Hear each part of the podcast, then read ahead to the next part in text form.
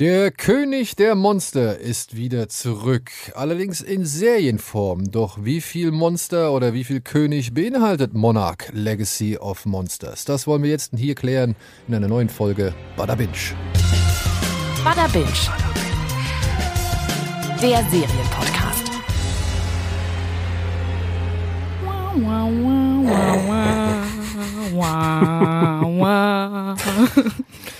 Ja, und nach dieser wundervoll gesungenen Intro-Melodie von unserer lieben Kollegin Mel begrüße ich eben unsere liebe Kollegin Mel und auch meinen lieben Kollegen Alvin hier in unserem kleinen Podcast-Studio. Dankeschön. Wir sind heute hier zusammengekommen, äh, gekommen, um über eine neue Apple-Serie zu sprechen, die Alvin und ich schon länger auf dem Schirm haben, denn sie beinhaltet nun mal oder beziehungsweise dreht sich um unsere Lieblingsriesenechse Godzilla. Und wir waren sehr gespannt, vor allem als wir dann auch die ersten Trailer gesehen haben von Monarch Legacy of Monsters, was da auf uns zukommen wird und wie sehr es unser Godzilla-Herz erfreuen wird.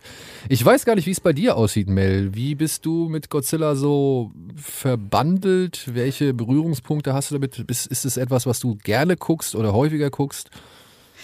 Ja, ich weiß schon ein bisschen, worauf du anspielst. Ähm, ich habe dir mal irgendwann gesteckt, dass ich den Roland Emmerich Godzilla gar nicht so schlecht finde. Ja, wobei zu deiner, zu deiner Verteidigung und Ehrrettung, ich glaube, das hat halt auch mit dem Alter zu tun, ja. weil ich halt auch einen sehr großen Softspot für Emmerichs Godzilla habe, für Zilla, wie man ihn, glaube ich, äh, Chino nennt man ihn. Nee, ich glaube Zilla heißt er. Chino. Äh, äh, unter, unter den Fans, die sich scheinbar auch noch äh, streiten. Aber es kommt halt eben auch daher, äh, der kam 98 oder kam man 99? Nee, 98, 98. glaube ich. Da war ich acht Jahre alt. Mhm. Godzilla war für mich das absolut größte größte. Ich war und, sechs. Äh, und Jurassic Park war das nächst absolut größte. Ja. So, und dann ein, ein, ein sehr, vielleicht auch ein hässliches Kind dieser beiden Welten irgendwie zu bekommen, ähm, hat mich äh, doch sehr äh, euphorisch gemacht. Äh, und dazu kam ja auch eine Animationsserie zu, Oh ja. dieser, zu diesem Godzilla-Film. die Von sogar- Hanna-Barbera. ja, die ich sogar noch vor dem, äh, vor dem eigentlichen Film gesehen habe, weil ich zu jung war und nicht ins Kino gelassen wurde und fürchterlich geheult habe. Deswegen, äh, du bist nicht allein, auch ich Ja. habe immer noch einen äh, schwachen Punkt. Ja, und jetzt von der ähm, Serie, über die wir heute reden wollen, habe ich tatsächlich im Vorfeld gar nichts mitbekommen, bis ihr beide darüber geredet habt. Ich habe mir auch extra keinen einzigen Trailer angeguckt, um wirklich komplett unvorbereitet in diese Serie äh, starten zu können. Und äh, ja, ich kann schon mal so viel sagen, mir hat's gefallen bis jetzt. Ich war auch ein bisschen überrascht. Äh, Wir sehen hier, oder beziehungsweise diese Serie handelt von mehreren, wie soll man sagen, Handlungssträngen und befindet sich über, oder beziehungsweise wird über mehrere Zeitebenen auch erzählt. Also wir springen hier wild in der Vergangenheit und Gegenwart äh, hin und her, beziehungsweise Gegenwart muss man jetzt auch dazu sagen, wir befinden uns in der eigentlichen Gegenwart der Serie kurz nach dem ersten Godzilla-Film von Gareth Edwards. Ein Jahr nach G-Day. Genau, ein Jahr nach dem G-Day, also es müsste dann 2015 sein. Mhm, genau. Da kam nämlich der, 2014 kam nämlich der Film, der amerikanische Godzilla-Film, der dieses Monster Wars von Warner zusammen mit Legendary Pictures äh, begründet hat, zu dem jetzt dann halt Godzilla, King of the Monsters, Godzilla vs. Kong, Skull Island und jetzt eben Monarch zählen. Ja, und es gibt ja noch diese Skull Island Serie. Ach, diese ähm, Zeichenserie, ne? die Animations- Zeichentrickserie Mhm. auf Netflix. Wie weit die in den Kanon reinspielt, weiß ich nicht. Ich auch nicht. Also ich habe es vorhin nachgesehen, sie ist wohl Canon tatsächlich. Sie zählt zu den Monsterverse-Filmen, Serien. Ja. Okay. Und man muss ja auch dazu sagen, direkt mit Skull Island beginnt diese Serie auch noch. Äh, Wir sehen hier die Figur von John Goodman. Äh, Er spielt hier diesen Forscher Bill Render, der über Skull Island rennt, äh, rennt, rennt ähm, der über Skull Island rennt und halt äh, etwas irgendwie in Sicherheit bringen will. Wir wissen nicht genau, was es ist, beziehungsweise wir wissen nicht genau, wovor er flieht, aber das kriegen wir dann auch kurze Zeit später schon in Erfahrung gebracht, denn eine riesige Spinne hat es auf ihn abgesehen. Er möchte eine Art Tasche, eine wasserdichte Tasche, möchte er in Sicherheit bringen. Da befinden sich, wahrscheinlich, befinden sich wahrscheinlich irgendwelche brandheißen Informationen über Skull Island oder generell über eben diese gesamten Monster äh, drin. Das wissen wir noch nicht so genau zu diesem Zeitpunkt.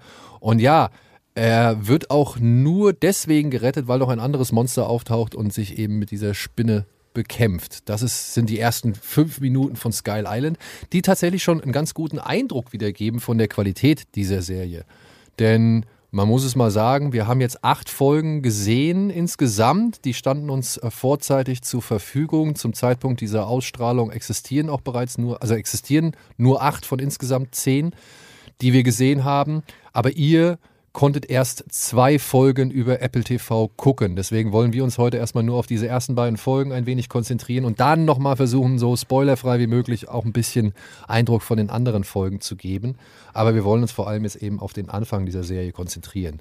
Und dort lernen wir, wie gesagt, dass Bill Randa, so heißt die Figur von John Goodman, einen Monarch-Gummisack ins Wasser geschmissen hat, der findet seinen Weg irgendwo in eine Zivilisation und daraufhin lernen wir Kate kennen. Kate ist äh, unterwegs nach Tokio, beziehungsweise ist jetzt nach Tokio gereist, denn sie möchte dort eigentlich ihren Vater treffen.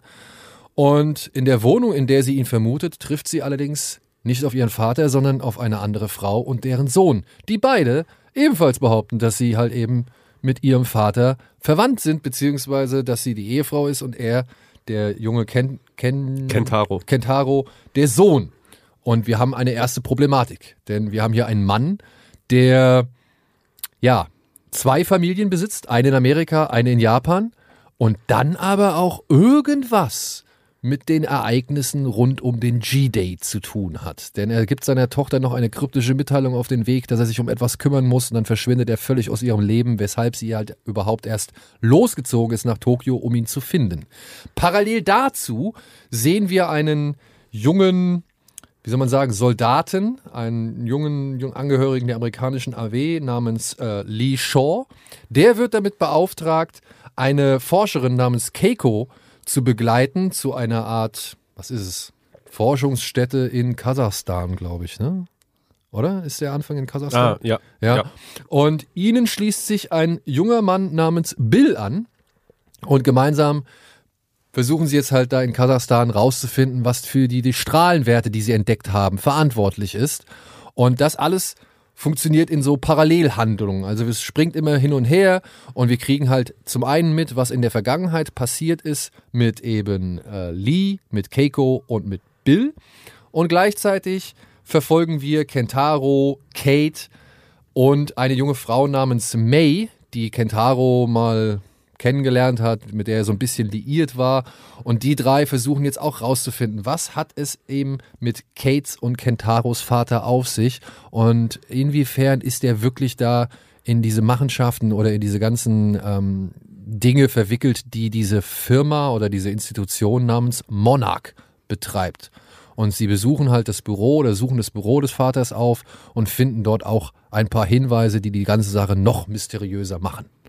Und die Ereignisse dann noch weiter ins Rollen bringen. Genau, und die Ereignisse noch weiter ins Rollen bringen. Und man kann jetzt so sagen, die Serie, was wir, also mein Eindruck bislang anhand der acht Folgen ist halt, die Serie versucht so ein bisschen die Hintergründe zu beleuchten. Wie es dazu kam, dass Monarch so eine Riesenorganisation wurde, wie es dazu kam, dass sie sich, sage ich mal, zur Aufgabe gemacht haben, die Menschheit eben vor diesen Monstern oder Titanen, wie sie genannt werden, zu beschützen, beziehungsweise aber auch diese Titanen irgendwie zu überwachen und irgendwie zu studieren, damit es halt nicht noch zu weiteren Konflikten und Katastrophen in der Zukunft kommt. Ja. Und das hangelt sich so ab, wie gesagt, dem ersten Godzilla-Film von Gareth Edwards bis hin zu den neuen Godzilla-Filmen. Godzilla vs. Kong ist, glaube ich, der letzte. Mhm. Äh, hangelt sich das so im Hintergrund sage ich mal, der Filme entlang und erzählt dort ja eine Verschwörungsgeschichte, eine Familiengeschichte und eben halt auch eine Monstergeschichte. Ja, beziehungsweise es versucht, das Rückgrat für diese Filme zu schaffen, mhm. weil ähm, die Monsterverse-Filme haben ja man kann es Problem nennen, aber dadurch, dass du da eben die Filme hindurch nicht immer bestimmten Charakteren oder speziell ganz gezielt bestimmten Charakteren folgst, äh, wird man immer sehr oft in diese Welt geworfen, es ist Zeit vergangen und es sind einfach neue Sachen einfach da. Und Plötzlich ist eine riesengroße Forschungsstation wieder irgendwo und man fragt sich, wann haben sie die gebaut? Genau, mhm. es sind einfach Sachen etabliert und wie du sagst, man fragt sich, okay, was ist in der Zwischenzeit passiert? Wie kommen sie da überhaupt drauf? Wie kam es von, von da nach da? Äh, und das versucht jetzt diese Serie quasi aufzufüllen und dem Ganzen noch, noch ein bisschen mehr einen roten Faden und eine Verbindung zu geben. Also zum Beispiel auch zu Skull Island, was ja immer noch trotz Kong vs. Godzilla immer noch so ein bisschen isoliert in seiner Zeitlinie vor 30 Jahren da hinschwappt und man weiß nicht so ganz, okay, wie passt das mit dem Rest zusammen? Und die Serie versucht genau das jetzt zu schaffen. Ja, also Daniel, du sagst gerade schon, das ähm, führt bis hin zu dem neuesten Film Kong vs. Godzilla. Natürlich zeitlich nicht ganz. Ne? Es gibt in der Serie schon Anspielungen auf Sachen, die dann eben ja, die in halt Kong vs. Godzilla genau. ähm, passieren werden. Aber sie spielt eben in der Zeit nach dem ersten Godzilla-Film vor ähm, Godzilla King of, King of Monsters. Genau, ja. Ja. Und ja, also ich, ich würde jetzt mal direkt so, einen so einen Anfang machen. Ich fand gerade und jetzt springe ich vielleicht einen kleinen Tick äh, gedanklich nach vorne oder beziehungsweise greife ich noch gedanklich weiter auf. Aber ich muss sagen, ich fand es gerade so die ersten drei Folgen, die haben ein gutes Tempo an den Tag gelegt.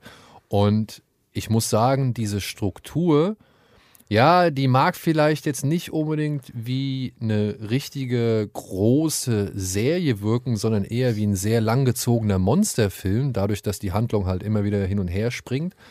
Aber ich finde, für mich geht es eigentlich ganz gut auf, dass wir halt ähm, diverse Szenen immer wieder verlassen, um zu zeigen, was vorher passiert ist oder halt um zu zeigen, inwiefern sich diese Szene, die wir gerade gesehen haben, auf das bezieht.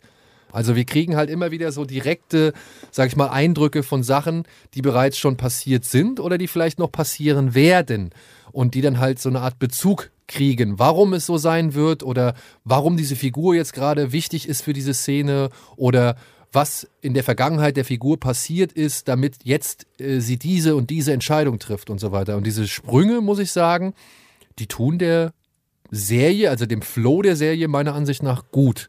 Weil ich hätte oftmals nicht unbedingt so lange in einer Zeit verweilen wollen, und dann finde ich gut, dass die Serie da schon den Sprung macht. Andererseits finde ich es aber auch dann ähm, irgendwie, wie soll man sagen, prickelnd, irgendwie interessant, wenn zum Beispiel, weiß ich nicht, zwei Figuren wie in Folge 2 in ein Tal kommen und plötzlich liegt da ein riesiges Kriegsschiff. Fernab von jedem Ozean.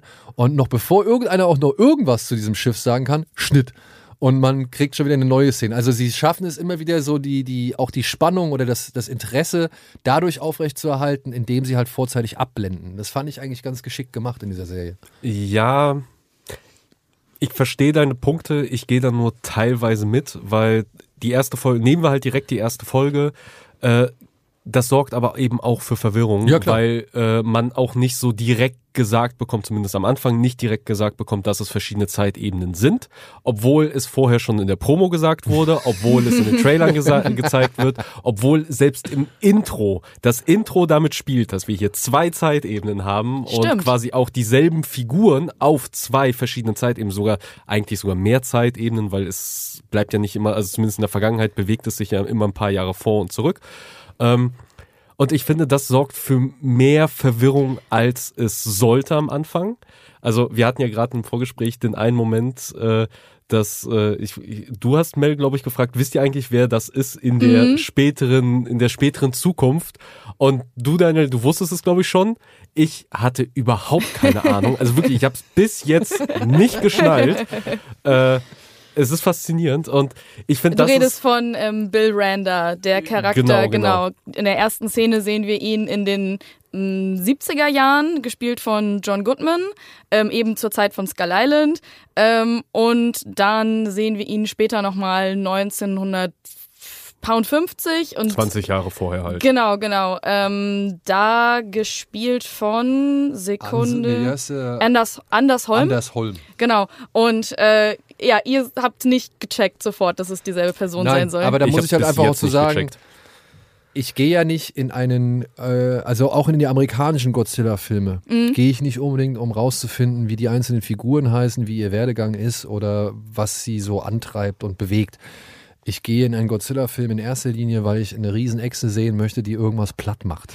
ja, oder gegen irgendwie ein anderes, ein anderes Riesenvieh kämpft. Also das sind mhm. so meine Hauptmotivationen, um mich mit Godzilla zu beschäftigen, mhm. weil ich mag diese totale Zerstörung. Ich mag dieses Riesenvieh, ich mag diesen, dieses Brüllen, ja, ich mag das Feuer, mit dem er irgendwie alles in Schutt und Asche legt. So, die Menschen sind in der Regel ja, ein notwendiges Übel, beziehungsweise halt einfach irgendwie so eine Art An also Außenbordmotor. Naja, so. da um die Geschichte zu erzählen. Genau, da um die Geschichte zu erzählen, wobei das halt mal besser und mal schlechter funktioniert.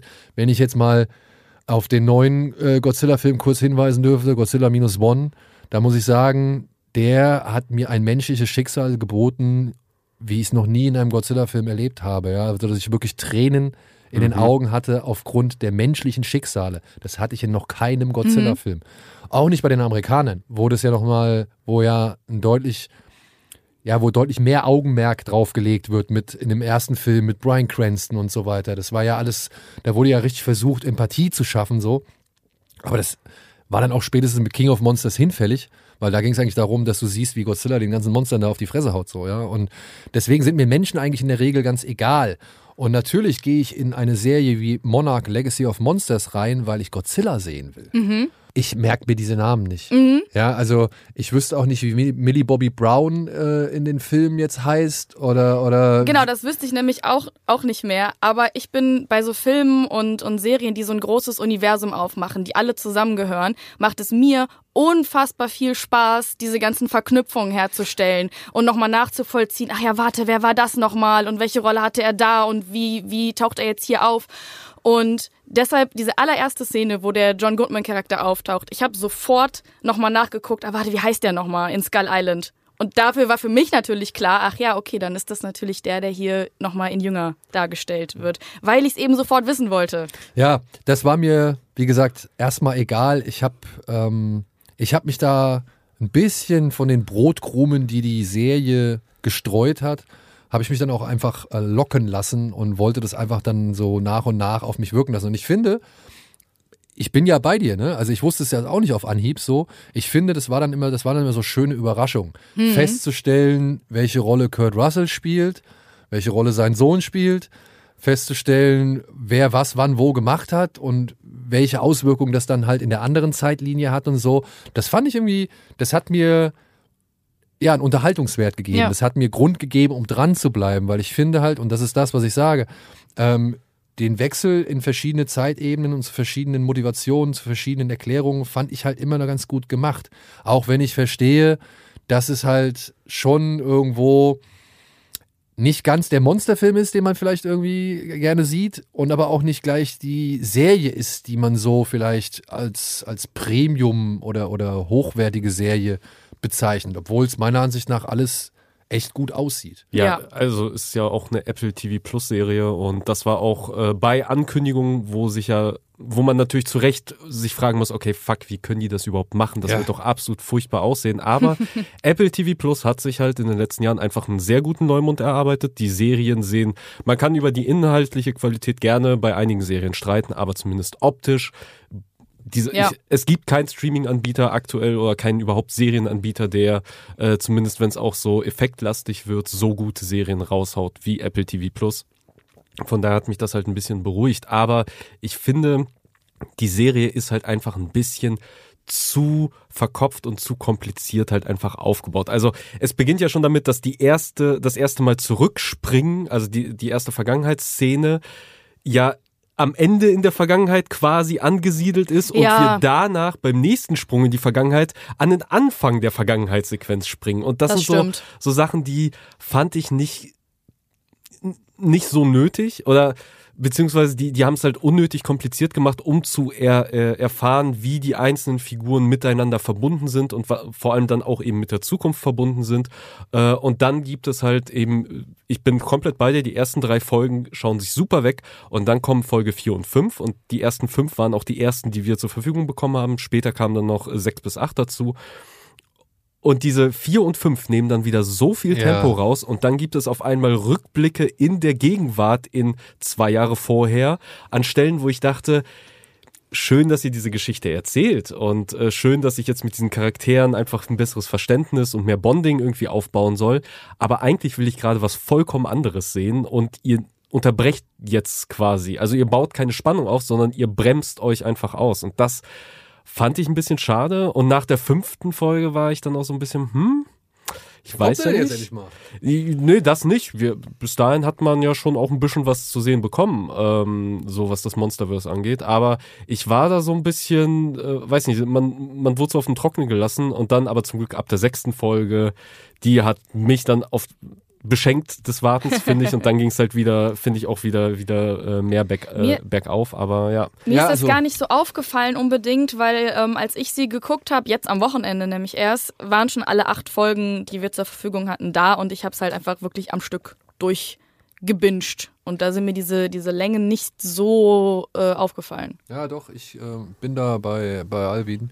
Ich finde, die ersten drei Folgen, wie gesagt, die legen ein sehr gutes Tempo vor und, und erlauben sich auch nicht so viele Szenen, wo man sagt, ah, vielleicht hätte die das nicht unbedingt dort stattfinden lassen sollen. Es gibt hier unter anderem einen Abschnitt, der befindet sich auf einem Berg, beziehungsweise in sehr großen Höhen, verschneiten Höhen. Und dort lernt man dann auch noch einen neuen Kaiju kennen und irgendwie ja, ich fand das, da sieht man halt zu sehr, dass dieser wieder in so einem Stagecraft, in so einem Volume, in so einem, in so einem, in so einer Halo-Stage drin stehen. Also technisch würde ich sagen, gibt es hier und da Szenen, die sind toll, weil man auch merkt, dass sie vor Ort, also wirklich vor on Location waren und halt wirklich in, in der Wüste gestanden haben oder auf einer Insel gestanden haben oder sonst irgendwo gestanden haben. Aber manchmal, wie gesagt, da fahren sie zum Beispiel auch irgendwie mit einem Lastwagen durch irgendeine so Steppe und dann siehst du halt, wie sie hinten auf der Pritsche hocken und es sieht halt einfach nicht geil aus. Ey, und das habe ich nicht verstanden. Also entweder es gibt Kameras, die einfach aussehen, wenn du, wenn du auf die Person fokussierst, dass der Hintergrund aussieht wie Greenscreen durch Beleuchtung oder was auch immer. Oder sie waren in der Wüste, sie sind auf diesem Wagen gefahren, man sieht, wie die Leute auf diesem Wagen sitzen und da durchfahren und das sind diese Leute. Und sie haben halt einfach nicht die Interviews gedreht vor Ort, sondern haben das hinterher irgendwie in der Stage oder Green oder was auch immer gemacht. Und man sieht es. Ja. Und es ist so ein bisschen unverständlich an ja, der Stelle. Finde ich auch. Ich finde es ein bisschen schade, weil es gibt tatsächlich sehr viele Bilder und Szenen, die ähm, echt geil sind. Und gerade in der ersten Folge, wenn wir halt, sag ich mal, Kates Berührungspunkte äh, zu Godzilla kennenlernen, da habe ich noch zu dir gesagt, so, naja, ist eigentlich schon ein bisschen Mogelpackung, Bilder aus dem ersten Godzilla-Film zu nehmen und dann halt irgendwie in eine andere Perspektive zu setzen. Also jemanden halt, mhm. halt, sag ich mal, so gesehen vor eine Rückprodukt äh, Rückprojektion des ersten Films irgendwie zu stellen und dann zu gucken. Aber sie machen das schon wirklich gut. Man erlebt halt mit, dass Kate ja, ich glaube, das kann man sagen. Das ist in der ersten Folge. Ja, aber die ersten zwei Trailer, ja. Folgen können ähm, wir hier schon frei reden. Wir kriegen halt innerhalb der ersten Folge halt mit, dass Kate in San Francisco dabei war, als Godzilla die Brücke zerstört hat, die Golden Gate Bridge, auf der sie sich in einem Schulbus befunden hat mit ihrer Klasse zusammen und dieser Schulbus ist dann halt eben äh, die Brücke runtergestürzt und sie kriegt halt einmal richtig mit, wie Godzilla sie anbrüllt, beziehungsweise so in ihre Richtung brüllt. Und das finde ich, das haben sie geschickt gemacht, das sah gut aus. Das sah gut aus. Ja, ja, also äh, jetzt rein so die Monster-Effekte, die visuellen Monster-Effekte, die sind schon, ich würde schon sagen, die sind schon auch auf dem Film-Level. Ja, also ja weil auch wenn du es jetzt so sagst, man muss dazu sagen, die haben nicht die Szene eins zu eins genommen. Ich habe mir sogar direkt danach habe ich mir sogar die Szene angeguckt. Ich würde also das Ding ist so wie halt Hollywood funktioniert, ich würde sogar behaupten, das ist noch nicht mal dasselbe Godzilla 3D Modell, weil normalerweise musst du für diese Projekte, selbst wenn du dasselbe benutzt, es immer wieder von vorne machen wegen jeder Arbeit mit anderen Programmen, bla bla bla. Und selbst die Bewegung von Godzilla ist nicht eins zu eins, also dieses in ihre Richtung drehen ist so in dem Originalfilm nicht drin. Im Originalfilm steht er vor der Brücke und dann läuft er durch und dann ist er auf der anderen Seite. Und hier lässt er sich ja wirklich Zeit, arbeitet sich durch, schreit sie nochmal an. Und es ist eine fantastische Szene, sie wirkt fantastisch, es ist ein sehr schöner Opener, auch in der ersten Folge ähm, für, für den Rest. Aber ähm, ja, also die Monster-Szenen sind schon auch mein Highlight in der Serie, auch wenn es halt um die Menschen gehen soll, die ich jetzt auch nicht zu sehr runterreden äh, will, aber es sind schon auch die Monster-Szenen, auf die man halt wartet und hinarbeitet und die man halt sehen will und für mit denen man ja auch belohnt wird. Also ich finde, diese Monster-Szenen sind da halt auch immer so, so schöne Candies, die immer wieder eingestreut werden, auf die, die dann auch so ein bisschen vorbereitet werden. So in den späteren Folgen denke ich darauf, dass ich da saß und dachte, oh, ich habe das im Trailer gesehen, oh, kommt es jetzt endlich, jetzt kommt es endlich, jetzt kommt es endlich. Und ähm, also da bei aller Kritik, die ich an der Serie habe, also an den Stellen kann ich doch dann sehr viel verzeihen und sehr viele Augen zudrücken. Also wenn man mal was sieht, finde ich es auch geil. Aber wie gesagt, ich äh, war eher so, dass ich schon mir manchmal gedacht habe, oh, jetzt komm, jetzt will ich aber mal was sehen. Aber das waren halt mhm. halt dann auch vier, Folge 4 und 5, die es echt auch meiner Ansicht nach richtig ähm, runtergebremst haben und dann an, also auch an Location waren, die sich die Serie hätte so rein vom Aufwand her nicht hätte erlauben dürfen, weil er nicht so ganz gestemmt wird, der Aufwand, der in diesen Szenen da versucht wird an den Tag zu legen. Aber das fand ich jetzt auch nicht so schlimm. Ich war, letztendlich war ich wirklich überrascht, dass ich auch an dieser Serie dranbleibe, obwohl ich nicht den gleichen Godzilla-Anteile bekomme oder Godzilla-Anteil bekomme, den ich jetzt gerade halt in Godzilla Minus One gekriegt habe. So, ja? Also das ist halt schon, ne? Ich habe erst Godzilla Minus One geguckt und dann die Serie. Ja, gut, das ist natürlich dann. Es ist ein bisschen unfair. Und ja. das ist dann halt natürlich wirklich, ne? Also da kriegt man halt so ein volles Fund irgendwie von, von Godzilla mit und, und äh, in der Serie halt eben nicht so. Dafür freut man sich doch jedes Mal, ja, wenn er dann auftaucht. Auch das würde ich nicht abstreiten. Also das ist etwas, was ich halt auch getan habe. Mhm. Es gibt ah, es gibt eine Szene, ähm, die kennt man schon in, sag ich mal, sehr grobkörnigen Aufnahmen aus dem ersten Film. Denn mhm. mhm. es gibt äh, ja im Vorspann vom ersten Film, beziehungsweise hier und da kommen immer mal so kleine Einspieler, dass dann gezeigt wird, wie, wie lange man Godzilla schon kennt. Und dann gibt es dann diese, diese berühmten ja, Super 8-Filme oder was weiß ich, die irgendwelche Aufnahmen, so ganz spärliche Aufnahmen von ihm zeigen. Und wir bekommen hier anhand der Serie halt einmal mit, wie eine dieser Aufnahmen entstanden ist. Ja. Und das fand ich schon ziemlich geil. Das fand, ja. ich, das fand ich schon wirklich ziemlich gut. Und da sage ich auch, okay, das ist eine Szene, die wurde extra für diese Serie gedreht. Und da muss ich sagen, holla, das sieht A, mindestens genauso gut aus wie der japanische, jetzt gerade. Und B, halt ist es auch gleichwertig mit den Filmen so. Also es kann mit den Filmen, den amerikanischen Filmen auf jeden Fall mithalten. Aber das sind genau die Sachen, die mir an dieser Serie so gut gefallen. Also diese Verweise, die in den Filmen immer mal so nebenbei aufkommen, werden jetzt hier aufgegriffen und nochmal gezeigt. Eben wie diese, diese Aufnahme, die du gerade angesprochen hast. Aber auch in Folge 2, wir haben vorhin schon kurz über das Schiff geredet. Und das ist das Schiff, auf dem ja ähm, Bill Randa als einziger überlebt hat, ein Monsterangriff. Und ähm, das taucht in Skull Island ganz kurz auf. Er erwähnt das einmal ähm, einem anderen Charakter gegenüber, dass er diesen Angriff überlebt hat und deshalb jetzt auf Skull Island auch unter anderem ist und eben diese Monster erforschen möchte. Und man sieht einen ganz kleinen äh, Zeitungsausschnitt mit einem Foto von dem Schiff, was so drei Krallen, ähm, ähm, ja, ja, so Kratzer, ne? Genau, genau. Und ähm, jetzt sehen wir ja in dieser Serie in Folge 2 eben, dass der Angriff ja schon stattgefunden hat und auch die, die Crew da irgendwie ähm, ähm, ja so eingeschleimt irgendwie in diesem. Ja, so eingesponnen. Ja, genau.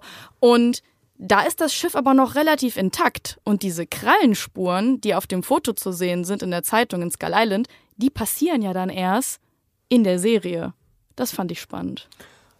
Ah, okay. Ja, und genau das ist halt mein Punkt. Ich finde, das sind dann auch diese Stellen, vor allem eben in der Vergangenheit, die ich super spannend finde, weil die Serie heißt Monarch. Und ich finde Monarch seit dem ersten Film super interessant, super spannend. Es hat mich immer geärgert, dass wir halt eben nie wirklich erfahren haben, was ist Monarch und wie funktioniert Monarch. Wo halt, haben die ihre Gelder her? Wo haben die ihre mhm. Gelder her? Wie funktionieren sie? Dass man halt nie so eine Figur oder, oder ein paar Figuren hatte, die man über die Filme halt einfach da verfolgen konnte, sondern dass es halt eigentlich immer einen Wechsel gab zwischen den Figuren, was halt immer so eine äh, so eine Dissonanz eben zu den Filmen auch geschaffen hat und zu der, zu der Verbundenheit der Menschen.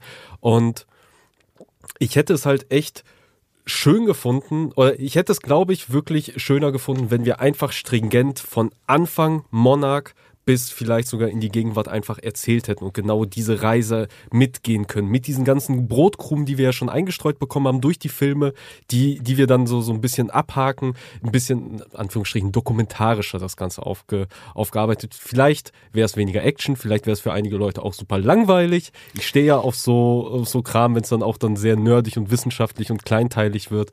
Ähm, aber ich weiß nicht, mal gucken, ich sag mal, zwei Folgen kennen wir noch nicht. Mal gucken, worauf es halt am Ende noch, noch hinausläuft. Ich bin noch sehr positiver Dinger, äh, Dinge.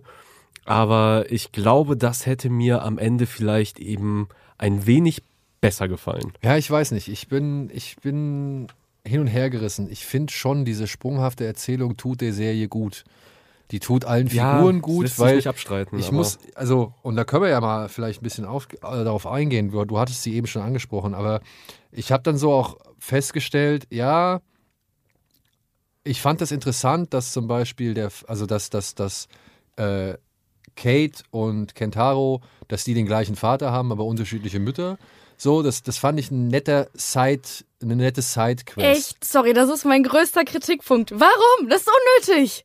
Das ist doch total unnötig. Naja, wissen wir ja noch genau. nicht. Ja, okay. Also, wissen wir nicht, ob am Ende noch was, ob es noch einen Grund hat. So. Ich habe das aber auch nicht als die Hauptgeschichte mhm. gesehen. Also die Hauptgeschichte ist für mich die von, von ähm, Lee, von Keiko und von Bill. Ja. So, ja, also das ist ja der, der Ursprung, wie die es geschafft haben, die amerikanische Regierung davon zu überzeugen, eine Organisation zu gründen, die sich sowohl mit der, ja, mit den Präventivschlägen, mit der Warnung, aber auch mit der Erforschung von eben diesen Titanen beschäftigt. So. Und das ist das, was, was ich ja eigentlich sehen will, weil die Serie heißt Monarch, Legacy of Monsters. Und da irgendwie diese Forschung mitzukriegen, das ist für mich, war für mich der Kern oder die Kernstory dieses Dings. Und ich finde, dass man halt mit dieser Patchwork-Familiengeschichte, dass man da halt so ein, ein tatsächlich irgendwo sympathischen ähm, oder zumindest halbwegs funktionierenden Anker für eben die Normalsterblichen geschaffen hat. Ja, ja aber findest du, es geht auf, weil auf, mal, dass es aufgeht, weiß ich noch nicht. Zu der, weil zu der Frage, okay, warum hat er überhaupt zwei Familien gegründet? Klar, kann man drüber streiten, macht ihn jetzt auch nicht so sympathisch nee. jetzt als Vaterfigur. Ich sag mal, das sagen ja auch die Figuren am Anfang. Ähm, aber genau das ist dann ja auch so ein bisschen das Problem, dann glaubhaft den Figuren abzukaufen, eben diese Motivation, solche äh, Mühen auf sich zu nehmen, um diesen Mann dann überhaupt erst ja. zu finden, von dem ja sogar am Anfang gesagt wird, dass er vielleicht sogar verstorben ist. Weil ich glaube, sein, sein Flieger ist irgendwo in Alaska abgestürzt, wird genau. ja am Anfang gesagt, und der wird eigentlich für tot gehalten ähm, äh, was dann eben aber zu Ungereimtheiten führt. Und vor allem, du sagtest ja auch gerade, dem Otto-Normalmenschen näher bringen durch die Figuren. Und das haben die Macher ja eben auch dadurch erzielen wollen, dass die Figuren, also zumindest die Figuren der Gegenwart, eben, äh, warte, May, Kentaro und äh, Kate. Kate dass das in Anführungsstrichen einfach normale Menschen sind aus, mit einem normalen Alltag, mit normalen Jobs. Aber ich finde das gerade noch schwieriger, den abzukaufen, wenn man halt schaut, in welche Situation sie da halt gestoßen werden und sich, mhm. in welche Situation sie sich reinbegeben, ohne irgendwie, keine Ahnung, zu sagen, okay, das ist zumindest eine Person mit, was weiß ich, nehmen wir halt einen, einen Trope aus Pacific Rim. Er ist ein absoluter Kaiju-Nerd, obwohl er weiß, dass die schlecht sind, diese Monster, aber er ist irgendwie fanatisch und deswegen eh schon die ganze Zeit auf der Suche nach Hinweisen. Monarch, so sind es halt so, random Leute, die aber auf einmal in so Indiana Jones Geschichten geworfen werden. Ja, aber ist doch gut. Also wenn sie jetzt zu viele Berührungspunkte mit all dem hätten, ja, ist, ist, ist immer, das ist, ich weiß nicht, das ist so eine, ich weiß nicht, ich glaube, das ist so eine Grundsatzempfindung. Entweder man findet das cool, dass die schon irgendwo versiert sind in bestimmten Bereichen, um sich halt dann behaupten zu können für die jeweilige Aufgabe. Oder halt, man hat hier einen, der komplett ahnungslos ist und halt irgendwie da reingeschmissen äh, wird ich glaube, das ist eine Typfrage, für welche Figur man sich eher erwärmen kann oder für welche, sage ich mal, für welchen Trope man sich eher erwärmen kann. Ich will auch nicht sagen, dass das 100% gelungen ist. Ich bin auch noch gespannt, weil wir wissen ja bis jetzt immer noch nicht genau, was mit dem Vater passiert oder warum er die Sachen gemacht hat, die er gemacht hat. Ähm, und die Aussagen, die wir ja im Laufe dieser acht Folgen bislang gehört haben, die widersprechen sich ja auch. Die einen sagen, oh, das ist so und so und die anderen sagen, oh, nee, nee, nee, das ist so und so und die dritten sagen wieder, nee, nee, eigentlich wollten wir das und das machen. So, das wissen wir ja auch alles noch nicht. Also, ich finde die Fragezeichen, die sie immer wieder erzeugen, die Wechsel, die Sprünge, die sie wieder machen, die Figuren, die sie da installiert haben, das ist alles nicht das Top-Niveau aber es reicht meiner Ansicht nach, um am Ball bleiben zu wollen, beziehungsweise dass ich das schon irgendwo interessiert verfolgt habe, auch wenn es jetzt nicht unbedingt die Serie ist oder das ist, was ich mir unter Monarch vorgestellt habe. Ja, und zumindest, das muss man auch zur Ehrrettung sagen, die Figur May, die vielleicht am Anfang vielen Leuten so ein bisschen. Auf den Sack gehen wird? ja, und man sich halt echt fragt, okay, was zum Teufel will diese Figur mit dieser Gruppe, die ja überhaupt nichts mit der Familie an sich zu ja. tun hat, sondern da ja wirklich eher so als äh, Technikfreak so reingeworfen ja, wird. Per Zufall. Per Zufall reingeworfen wird und dann auf einmal entschließt, sich mitzugehen. Und ja, gegen Ende, so ab einer, ich glaube ab Folge 6, 7, äh, 6, 7, irgendwann wird's einem klar oder, mhm. oder wird dann auch gegen Ende sehr offensichtlich dann auch gezeigt, welche Verbindungen sie zu dem Ganzen hat. Und auf einmal macht's, ah. Ja, genau. Und da würde ich eher sagen, hätten sie das nicht vielleicht schon ein bisschen früher mal machen können. Ja. Ja, also da muss ich auch sagen, ich, das war aber wirklich, wirklich rechtzeitig zu dem Punkt, wo man sich gefragt hat, warum ist sie eigentlich dabei? Ja. Die meckert die ganze Zeit nur rum, dann ist er irgendwann verletzt und muss auch noch irgendwie über den Gletscher geschleppt werden, so, ja. ja. Also, wofür ist die eigentlich da? Aber auch, Außer schlechte Laune zu verbreiten und irgendwie ja. hier mal einen coolen Spruch zu bringen, so, oder einen klugen Spruch zu bringen. Sie ist ja eine, eine, eine Freundin von, von Kentaro und die gehen ja auch eigentlich nur zu ihr, weil, weil er weiß, sie kann irgendwie was mit Computern und er hat hier diese Datenträger, die entschlüsselt werden müssen. Und sie hat Schallplattenspieler. Ja, wo wir aber auch schon wieder bei diesem typischen Film- und Seriending sind. Ich hab echt, das ist ein Pet-Peeve von mir, dieses Hacking in Filmen und Serien. Alter, ich finde es so schlimm. Die drückt einfach irgendwelche Tasten auf ihrem Computer in irgendwas, was aussieht wie ein JPEG, was du in einem Texteditor geöffnet hast, wo du einfach nichts Sinnvolles, sind nur komische Zahlen und Buchstaben aneinandergereiht. Niemand benutzt eine Maus, ein Trackpad, ein Touchpad. Einfach so einfach nur Tasten gedrückt. Ja, vor allem das Ding ist, es war ja irgend, äh, wobei, ich meine, es war ja nicht wirklich Hacking, es war ja eher, die hatten ja irgendwas auf Mikrofilm, weil das war ja diese, es waren ja diese Aufnahmen aus äh, äh, die halt schon sehr, sehr alt ja. waren und man braucht halt dieses Abspielgerät und sie hat ja nur. Und sie die, hat zufällig dieses Abspielgerät. Sie hat halt nur die Daten ausgelesen, ja. Also ich glaube, es war in dem Fall jetzt nicht besonders hacken, aber auf einmal ploppen halt diese, diese 1000 JPEGs halt ja. eben auf, nur weil sie ein Band eingelegt hat, so ungefähr. Und das war halt schon, ja, okay, gut. Also hier führen schon einige Zufälle zueinander. Ja. Äh, aber ja, Gott sei Dank werden sie dann halt in einen Kontext gebracht, beziehungsweise in Verbindung mhm. gesetzt. Ähm, aber wie gesagt, da war ich auch der Meinung, sie und ihre Vergangenheit hätte man vielleicht ein bisschen früher anfangen sollen zu erzählen. Mhm. Die kommt halt einfach ein bisschen spät rein und es fühlt sich dann dadurch an, als, ja, oh verdammt, wir müssen ja ihre Geschichte auch noch irgendwie mit da reinknüpfen. So. Aber wo wir bei Zufällen sind, äh, ich habe noch einen weiteren Kritikpunkt. Es kommen ähm, in dieser Serie immer mal wieder Karten vor. Und aus unerfindlichen Gründen haben diese Karten immer zufällig genau den richtigen Maßstab. Also es sind in einem Fall, äh, auch glaube ich erste oder zweite Folge, habt ihr da draußen deshalb wahrscheinlich schon gesehen, ähm, hat, ähm, wie heißt die, Keiko hat eine Karte von diesen wellenförmigen ähm, Satellitenumlaufbahn. Ja, genau. Und ähm, Bill hat auch eine Karte gezeichnet von irgendwelchen anderen Sachen, die er gemessen hat, die auch solche Wellenformen haben. Und die legen diese Karten aufeinander und sie passen perfekt, weil sie beide die Karten zufällig mit der Hand im selben Maßstab gezeichnet haben. Hä? Äh, und äh, solche Zufälle kommen noch ein paar Mal mit Karten, die irgendwie äh, an der Wand sind und dann irgendwelchen Lichtpunkten und sie halten die Lichtpunkte genau ja, in dem richtigen.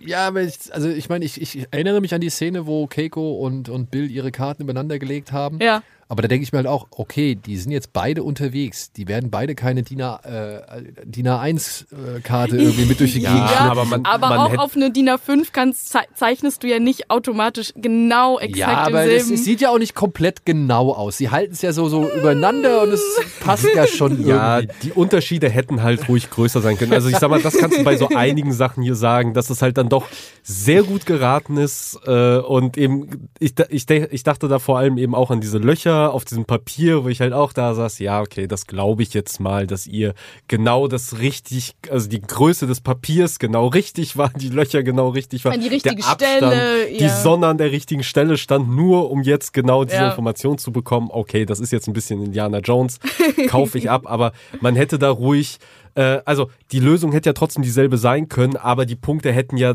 keine Ahnung, immer jeweils um 10, 15 Zentimeter abweichen können, sodass man aber trotzdem aus dem Kontext erschließt, okay, das muss die Lösung sein. Mhm. Äh, genauso wie bei den Karten, dass man wirklich sieht, okay, die eine ist halt, keine Ahnung, 30 Prozent kleiner, aber man sieht einfach nur durchs Übereinanderhalten, da ist eine, eine Verwandtschaft also, zwischen den Daten. Das sind jetzt Kleinigkeiten, ne? Ja. Also das, ähm, ja, das ist schon ein bisschen nitpicky. Ne? es ruiniert mir jetzt nicht die Serie, ähm, aber es ist trotzdem was, wo ich mir denke, na ja, da hätte hätte man ja schon nochmal drauf achten können. Ja, das sind halt so Sachen, ich finde, das ist halt schon, man, man kann sowas halt eben auch schon ansprechen, weil das sind halt Sachen, darauf muss man sich halt einfach einlassen, dass es hier immer noch am Ende eine Godzilla-Serie ist, dass da natürlich ein bisschen, äh, man, man ein bisschen blauäugiger auch reingehen muss, was bestimmte Zufälle angeht, was bestimmte Erkenntnisse angeht, was, was weiß ich, Abläufe und Funktionsweisen angeht dass halt Eisberge ein bisschen nach Pappmaché aussehen. Ja, das muss man halt hier und da einfach mal hinnehmen, ähm, aber es dominiert nicht die Serie. Oder halt, dass das Vieh im Wasser entweder steht oder schwimmt obwohl es vielleicht nur ein paar Meter weitergegangen ist. Ey, ey das sind alles Das so ist ein klassisches Godzilla-Problem. er hat halt sehr große Oberschenkel, das wissen wir alle, und mit denen kann er halt eben auch im Stehen paddeln. Ja, würde ich sagen. Ich würde sagen, er paddelt immer. Ja, Zumindest ja. in Godzilla Minus One haben sie ja erstmals die Füße ein bisschen anders gemacht. Ja, also da haben sie ja wirklich auf die Füße ein bisschen geachtet. Bei den Füßen nehme ich das auf jeden Fall ab, dass sie im Stehen paddeln können.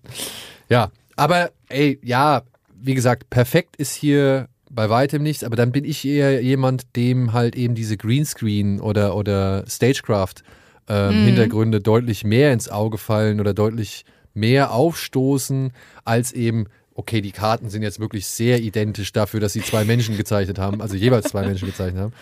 Ähm, das fand ich nicht so schlimm. Ich mag eigentlich diese Spurensuche, finde ich eigentlich ganz cool. Die gibt dem Ganzen einen äh, gewissen ja, Abenteuer, mhm. Kinder- oder Jugendabenteuer, Flair so und diese Spurensuche, sowas finde ich immer cool. Ja, also immer irgendwelche und das ist jetzt auch nicht die alleroffensichtlichsten Spuren waren, die man jetzt halt so zusammengetragen hat und die man entschlüsselt hat, fand ich eigentlich auch ganz charmant. Also da haben wir schon einfachere Schatzsuchen erlebt, ja, beziehungsweise haben schon Leute deutlich weniger Mühe über irgendeine Schatzsuche gehabt, wie jetzt bei, bei Monarch zum Beispiel. Ich ja. erinnere nur an Uncharted. Ja, zumal, Film. Zumal es ja auch noch auf zwei Ebenen als Schatzsuche, finde ich, funktioniert. Also einerseits für die Figuren, um rauszufinden, was sie halt antreibt und ihre Motivation nachzugehen. Zum anderen aber auch für mich als Zuschauer eben genau, genau dieses, dieses Unterfüttern von dem, was man halt einfach schon kennt. Ja. So, also sei es halt, keine Ahnung, äh, Godzilla vs. Kong, die Hohlerde. Wo zum Teufel kommt auf einmal die Hohlerde her und dass die ein Ding ist und dass es da Öffnungen gibt und dass man da rein kann. Und ja, das sind halt ist auch ein Thema, was hier eben versucht wird, einfach schon zu unterfüttern, zu, zu etablieren, Sachen halt einfach auch zu erklären. Und das sind dann diese Brotkrumen, wo ich mich dann freue, wo ich mir denke, ah, cool, warte mal, könnte das nicht dann zu ja. dem leiten später? Und wir sind jetzt halt eben in der Serie an einem Punkt gegen Ende, äh, wo ich sehr, sehr gespannt bin, wo da die Reise hingeht ja. und wie das am Ende final wird. Und es es könnte in beide Richtungen tendieren. Ich hoffe, es tendiert in, okay, wir kriegen ganz am Ende für die letzten beiden Folgen noch richtig was auf die Augen serviert. Ja, ich hoffe es auch. Also ich möchte gerne schon noch eine wirklich große Godzilla-Szene sehen. So, also er ist mir einfach ein bisschen zu spärlich bislang. Was ich in Ordnung finde, weil die Serie heißt Monarch. Ja, mhm. also äh, mir ist klar, hier geht es vor allem darum zu ergründen, wie diese Organisation entstanden ist und wie sie aufgebaut wurde und wie sie halt überhaupt zu dem werden konnte, was wir in den Filmen kennen. Ich finde diesen Trend anhand von Serien, so ein Filmuniversum jetzt irgendwie ein bisschen stimmiger zu machen und so weiter. Ja, das haben wir bei Star Wars gerade sehr viel, dass da versucht wird, rückblickend die Filme ein bisschen besser zu machen. Das ist bei Godzilla meiner Ansicht nach nicht unbedingt notwendig, also zumindest bei den Monsterverse-Filmen von Warner oder Legacy.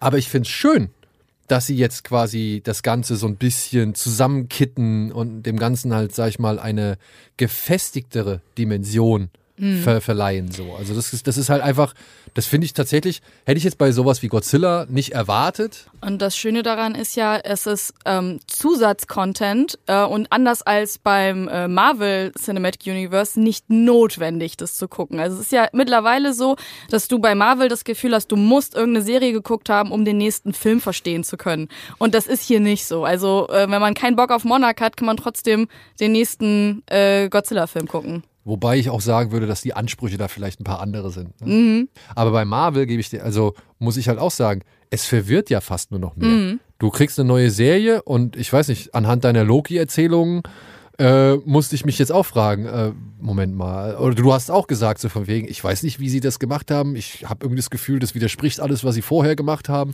Ja, gut, das hast du bei Marvel mittlerweile eh bei so vielen Sachen. Aber es ist, glaube ich, auch ein Problem der Größe. Ja, das darf genau, man halt auch nicht vergessen. darf man auch nicht vergessen. Genau. Also Monsterverse sind halt ein paar Filme, die sind halt entstanden. Da, die haben sich halt auch teilweise ja nicht unbedingt widersprochen, aber sind jetzt auch nicht einer stringenten Linie gefolgt. So, das merkt man ja schon, dass jeder Film so ein bisschen ein etwas anderes Monsterfilm-Genre so ein bisschen auch bedient. Ähm, und, und, und versucht halt irgendwie abzudecken. Und jetzt dieser Film versucht das halt einfach nur in eine Schüssel zu betten. Also das ist halt wirklich, wenn man sich's vorstellen will, du hast halt die, äh, wie viel sind's? Vier? Fünf Filme?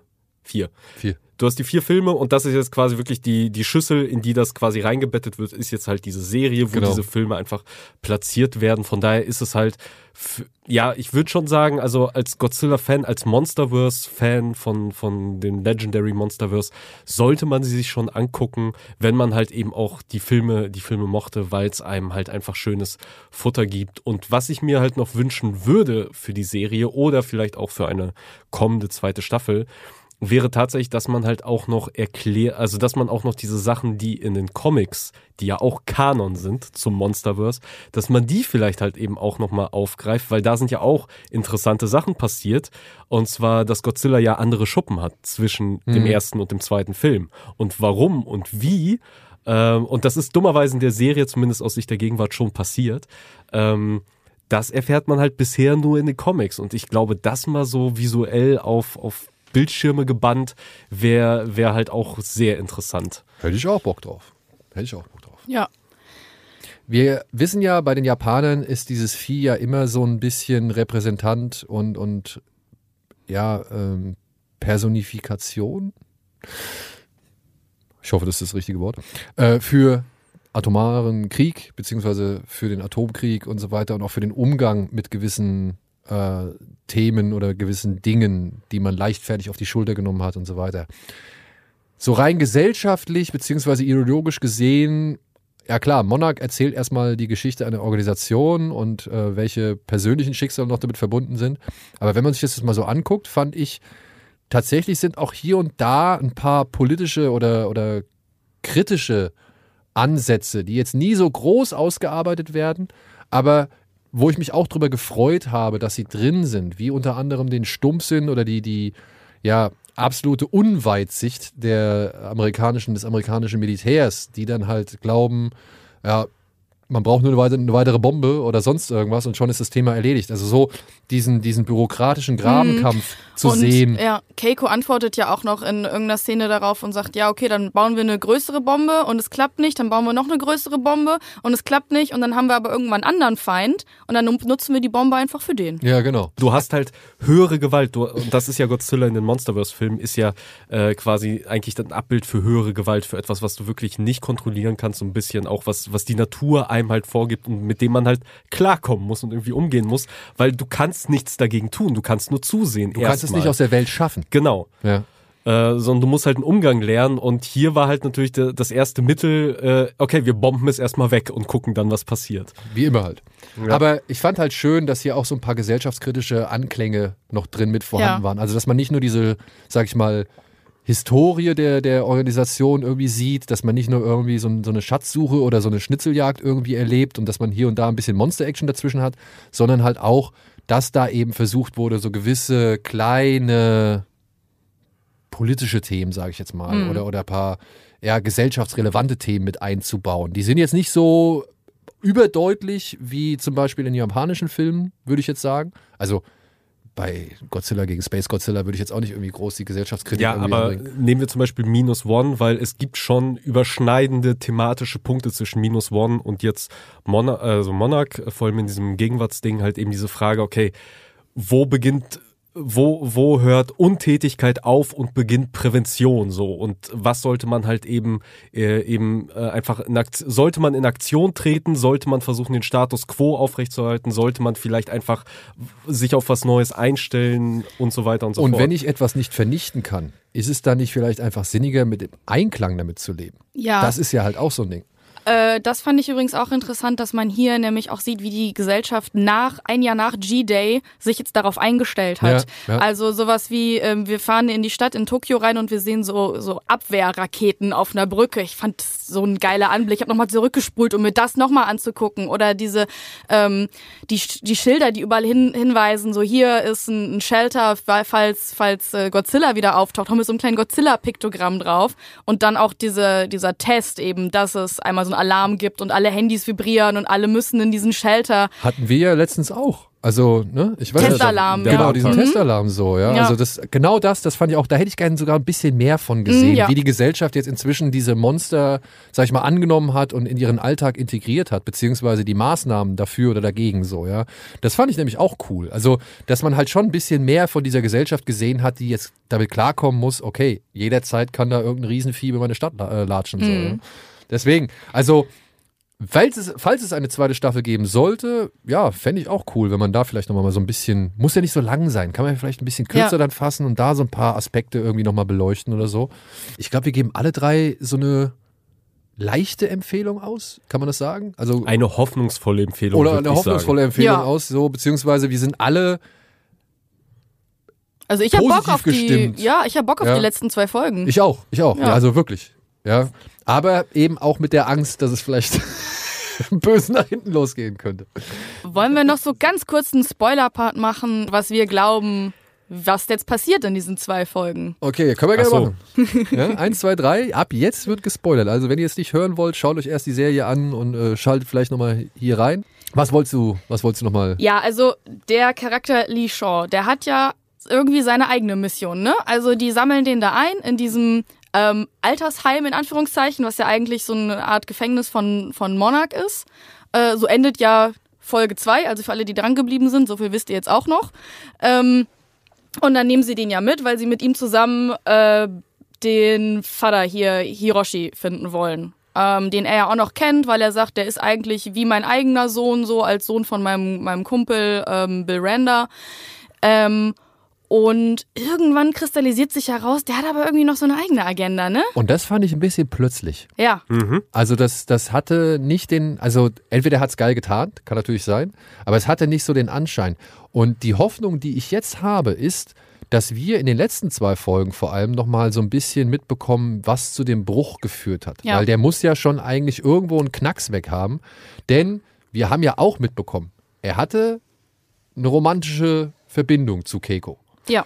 Da waren zumindest Gefühle involviert, die aber nie ganz Früchte getragen haben. Ja gut, aber sie haben sich ja schon geküsst an dem See, als sie das erste Ja, ja. Mal Godzilla nach der Bikini-Bombe. Und ähm, dann hat sie mit ihm, glaube ich, sogar noch in derselben Folge gesagt, nee, wird nichts zwischen uns.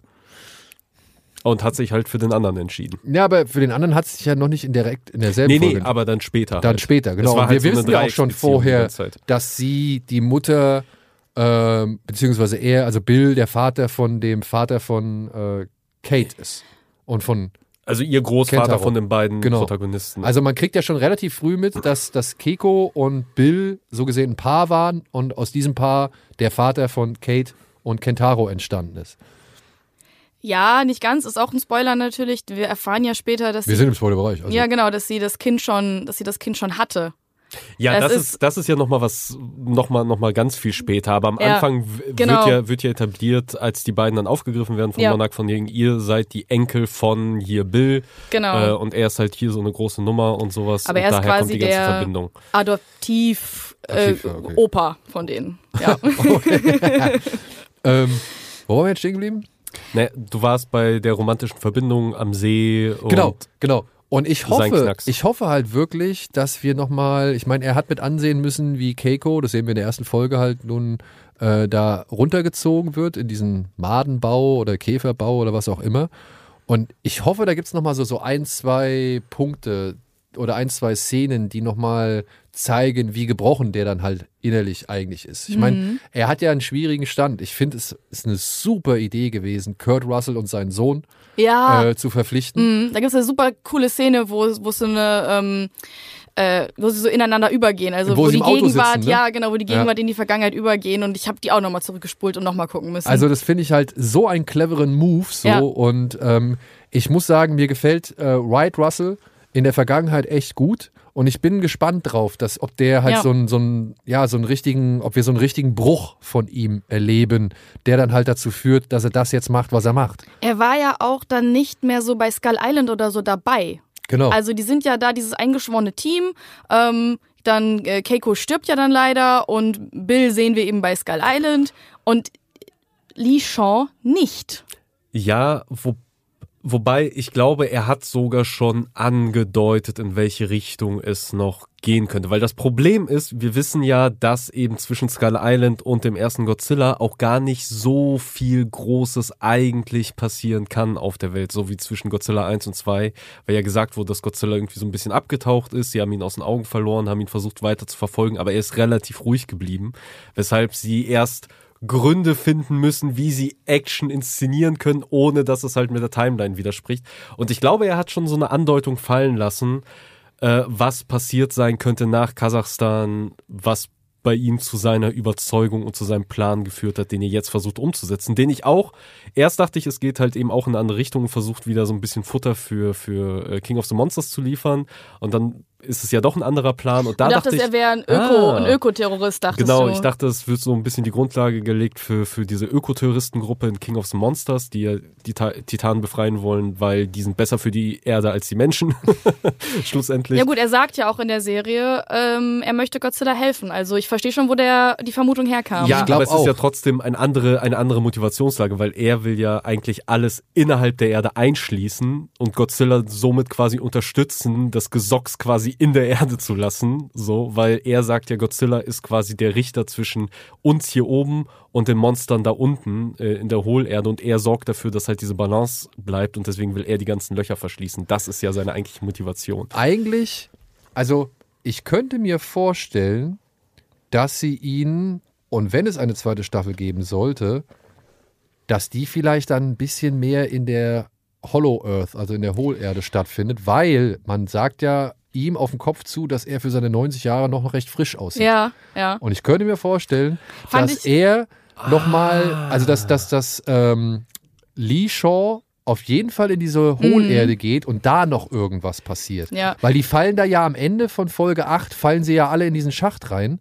Und ich glaube, das ist nochmal entscheidend für deren Werdegang. Naja, darauf wollte ich hinaus. Er hat, glaube ich, schon mal fallen lassen, dass er da war. Ja. Dass er schon in der Hohlerde war und wieder, und deswegen, ich glaube, das könnte der Katalysator sein. Aber jetzt, wo du sagst, weil das war auch so ein Punkt, ich glaube, weshalb ich auch mit diesem Zeitspringe und vor allem mit, mit diesem Bill, wer er ist und John Goodman nicht verstanden habe, weil es mir so schwer fällt, einzuordnen, was alles noch vor Skull Island ja, spielt, weil es für mich so, so zeitnah wirkt. Ist ja auch schwierig, wenn wir uns ähm, John Goodman als Bill Randa angucken, 1970 ähm, und uns dann angucken, Bill Shaw, äh, gespielt von Kurt Russell, 2015 sind beide Schauspieler, sind einfach gleich alt. Ja. Und sie spielen, einer spielt einen 60-Jährigen, der andere spielt einen 90-Jährigen. Hä? Und das mit der Hohlerde, das ist echt eine gute ja, Theorie, voll, dass ja. Zeit da vielleicht einfach anders läuft und er halt ja. zehn Jahre verschollen war da unten. Kann ja, auch sein, ne? An also sowas das, wie Zeitreise habe ich auch gedacht, aber ich dachte, damit machen sie jetzt noch ein unnötiges neues Fass auf. Aber natürlich, in der Hohlerde kann natürlich die Zeit komplett anders verlaufen. Und, ja, wir sehen ja halt am Ende der achten Folge, wie sie da reinfallen. Also ich denke mal, diese Hohlerde wird nochmal ein entscheidender Faktor ja. sein. Und da können sie natürlich auch problemlos mhm. Monster-Action stattfinden lassen, weil von der hat ja, ja. keiner was mitbekommen. Ja, und ja. darauf sind wir gespannt jetzt. Darauf sind wir gespannt, ja. ja. Und ich hoffe, ihr seid auch gespannt, äh, beziehungsweise habt jetzt ein bisschen Lust bekommen, euch mit Monarch Legacy of Monsters auseinanderzusetzen, falls ihr denn Godzilla-Fans seid oder eben Fans des äh, Warner oder amerikanischen Monsterverse. Lasst es uns gerne wissen. Ja, wie hat's euch gefallen? Wie steht ihr dazu? War das was für euch? War das der größte Dreck, den ihr seit langem gesehen habt? Ihr könnt uns gerne Feedback geben im Forum, per soziale Medien oder auch auf den äh, Podcast-Plattformen, auf denen wir erhältlich sind. Bei Spotify und so weiter gibt es zum Beispiel auch eine Kommentarfunktion, das weiß ich. So, und ansonsten wünschen wir euch einen schönen Start in die Woche oder bereits eine schöne Woche gehabt zu haben und äh, hoffentlich auch bis zum nächsten Mal. Ich sage vielen Dank, Mel. Ich sage vielen Dank, Alvin. Und ja, vielen Dank da draußen fürs Zuhören. Danke, tschüss. Tschüss. tschüss. Bada Binge. Der Serienpodcast.